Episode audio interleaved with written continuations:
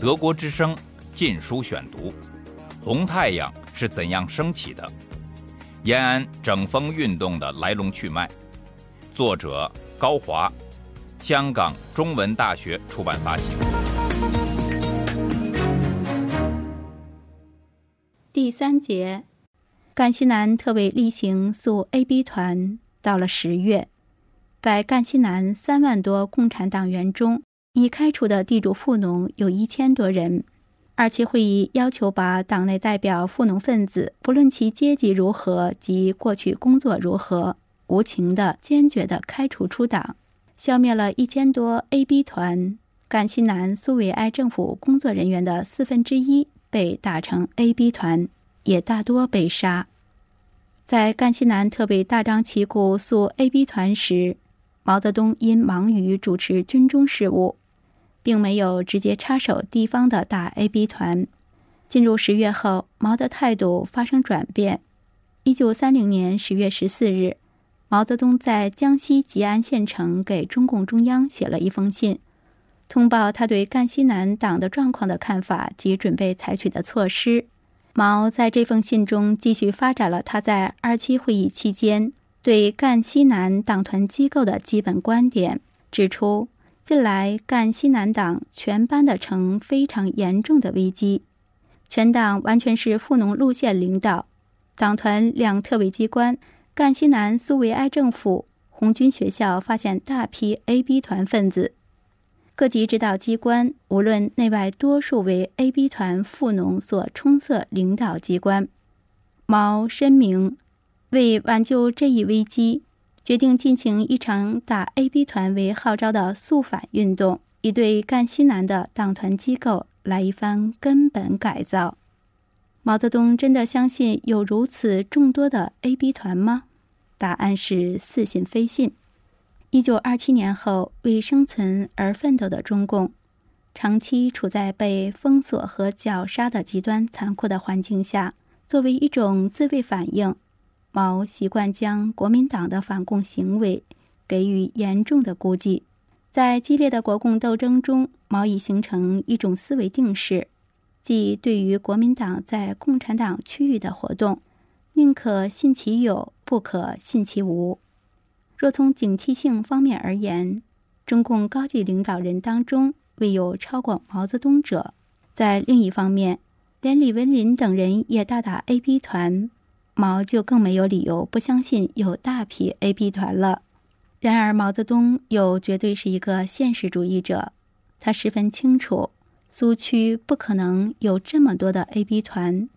既然恐怖闸门一开，正可顺势引导，将所有公开和潜在的反对派一并镇压下去。毛做出了一个惊人之举。在镇压李文林等赣西南领导人之前，率先在自己指挥的红一方面军、红一三军团进行大清洗，开展大 AB 团运动。就在赣西南肃 AB 团的大背景下，一九三零年十一月，红一方面军总前委在毛泽东的主持下，也在红一方面军、红一三军团大开杀戒。开展了打 AB 团运动。一九三零年十月，毛泽东率红一方面军攻占吉安，选右退出。毛并动员彭德怀在打下长沙后退出。毛的这些举措在部分红军指战员中引起不满，军中一时思想混乱。为了消除军中的不稳定情绪，毛在率军退出吉安后。于十一月下旬至十二月中旬，在一方面军迅速发动快速整军，其主要内容就是在师、团、营、连、排成立肃反组织，捕杀军中地富出身的党员和牢骚不满分子。在不到一个月的时间内，在四万多红军中肃出四千四百余名 AB 团分子，其中有几十个总团长。这些人都遭处决。红一方面军内部的大 AB 团极为惨烈，地富或知识分子出身的党员，过去曾与毛泽东意见相左的同志，人人自危，朝不保夕。黄克诚当时任红三军团第三师政委，该师组织科长、政务科长都被当作 AB 团被肃掉。宣传科长何笃才在大革命期间加入共产党，参加过南昌暴动。随朱德上井冈山后，曾在危急形势下将被上司叛变拉走的队伍重新拉了回来。只因何笃才在古田会议前的朱毛争论中站在朱德一边，从此便不被毛重用。不久即将其调出红一军团。在黄克诚手下当个宣传科长，何笃才与黄克诚有友谊，两人在一起无所不谈。何笃才认为毛泽东这个人了不起，论本事还没有一个人能超过毛泽东，他的政治主张毫无疑问是最正确的，但毛的组织路线不对头，毛泽东过于信用顺从自己的人。对持不同意见的人不能一视同仁，不及朱老总宽厚坦诚。何笃才并举例说，一些品质很坏的人，就是因为会顺从，受到毛的重用，被赋予很大的权力，干坏了事情也不被追究。果不其然，这位聪颖过人、毫无过错的何笃才，不久就被扣之以 AB 团的恶名，遭到杀害。据肖克回忆，在苏 AB 团达到高潮的1930年11月底至12月初，他所在的师没干什么别的事，主要精力就是打 AB 团，杀了60人。十几天后，该师又决定再杀60多人。后经军政委罗荣桓的援救，肖克迅速赶往刑场予以制止，才救出了二十几人。但还是杀了二十多人。毛泽东既然对自己直接率领的红一方面军也大开杀戒，那么对一贯与自己唱反调的赣西南地方红军就更不会有丝毫顾惜了。如前所述，李文林在肃 AB 团问题上态度十分坚决，但是到了一九三零年十月，随着肃 AB 团中暴露出的乱打乱杀现象日益严重。李文林的态度开始转趋冷静。十月初和十月底，省行委已着手部署纠偏措施。但令人回味的是，当李文林的肃反狂热降温时，毛泽东却开始升温了。一九三零年十一月，毛泽东根本改造的利刃终于刺向中共江西省行动委员会及其所辖的赣西南地方红军。此次行动更因李文林等坚持执行李立三中央的路线，反对弃攻南昌的主张而更加惨烈。德国之声《禁书选读》。一九三零年五月，赣西南代表李文林赴上海参加了由李立三主持的全国苏维埃区域代表会议。此次会议要求集中攻打大城市，争取一省数省的首先胜利。李文林返回后，于八月上旬主持召开了赣西南特委第二次全体委员会议，部署贯彻李立三的指示。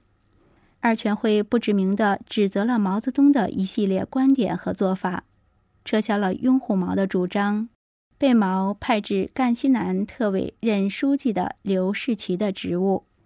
并建议上海中央开除其党籍，这一切引致毛的极大不满。毛早已习惯以中央在江西苏区最高代表行事，岂能容忍有人在自己眼皮下以拥护中央为名反对自己？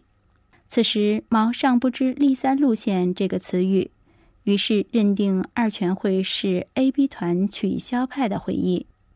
并将参加二全会的人一律视为 AB 团分子，列入应予扑灭的范围。一九三零年十月，红一方面军攻下吉安，在国民党地方当局的文件中，发现了一张据称是李文林的地主父亲用真名签字的便条。这张字条究竟是何内容，不得而知，然而，将李文林与 AB 团联系在一起，已经有了所谓证据。十月中旬和十月底，李文林又在峡江会议和罗芳会议上公开反对毛泽东提出的诱敌深入的军事作战方针，主张执行李立三有关攻打大城市的指示，与毛的冲突全面激化。由此，毛认定李文林就是 AB 团首领。一九三零年十一月底，李文林在宁都县黄陂被拘押，紧接着一批与李文林有工作联系的人相继被捕。红一方面军总前卫根据犯人被刑讯后的口供，于一九三零年十二月三日写信给改组后的江西省行委。此信其实是毛泽东所写。大陆学者未必毛会有意隐去毛的名字，认定段良弼、李白芳等为 AB 团分子，命令捕捉李白芳等，并严搜赣西南的反革命线索，给以全部扑灭。毛在这封信中要求省行委接到此信后，务必会同李同志即李绍九立即执行扑灭反革命的任务，不可有丝毫的犹豫。对各县各区需大捉富农流氓动摇分子，并大批把他们杀戮。凡那些不捉不杀的区域，那个区域的党与政府必是 AB 团，就可以把那地方的负责人捉了训办。李少九写毛泽东指示信于十二月三日前往富田。五日，毛又将第二封指示信派两位红军战士给已出发的李少九和省行委送去。毛在信中指示彼等要从已被捉的人的线索中找得更重要的人。为了督促贯彻两封指示信，毛又派出总前委秘书长古柏赶往富田协助肃反。十二月七日下午，时任红一方面军总政治部秘书长。兼肃反委员会主席的李绍九代表总前委到达江西省苏维埃政府所在地富田，指导江西省省委实施总前委关于肃反的部署。李绍九向曾山和陈正仁面交了毛泽东的指示信，随即将省行委和红二十军八个主要领导人段良弼、李白芳、金万邦、周勉、谢汉昌。刘万清、任新达、马明等人予以逮捕。李少九对这批同志施用了打地雷公、烧香火等多种刑法，被打同志皆体无完肤，手指折断，浑身烧烂，行动不得。有的人被当场折磨致死。而每一次用刑，都有李少九在现场指挥。据当时资料记载。被害同志哭声震天，不绝于耳，残酷言行无所不用其极。十二月八日，李白芳、马明、周勉的妻子来看被拘押中的丈夫，也被当作 AB 团抓起来，被施以严刑，用地雷公打手，香火烧身，烧阴户，用小刀割乳，在残酷的刑讯下。段良弼供出李文林、金万邦、刘迪、周勉、马明、任新达、聪允中、段祺峰等是 AB 团首领，并供出红军学校有大批 AB 团。对于这次刑讯逼供，肖克将军在一九八二年曾回忆道：“即便过了半个世纪，也不能不令人惨然一叹。”我们这些过来人也觉不堪回首。十二月七日至十二日晚，在短短的五天时间里，李少九于九日离开富田，省苏维埃主席曾山和总前委秘书长古柏于八日到达，坐镇富田，例行肃反。曾山亲自审讯段良弼，所得结果是抓出 AB 团一百二十多名。要犯几十名，先后处决四十余人。其中，李少九在未动身前往东固前，亲自布置将二十五人处决。在这之前的十二月九日，当总前委派来协助肃反的古柏赶到富田后，李少九带一个排警卫，押着被捕的红二十军政治部主任谢汉昌离开富田。于十日到达红二十军军部所在地东固，立即与军长刘铁超、政委曾炳春研究如何贯彻毛泽东两封指示信，找到线索，来一个大的破获。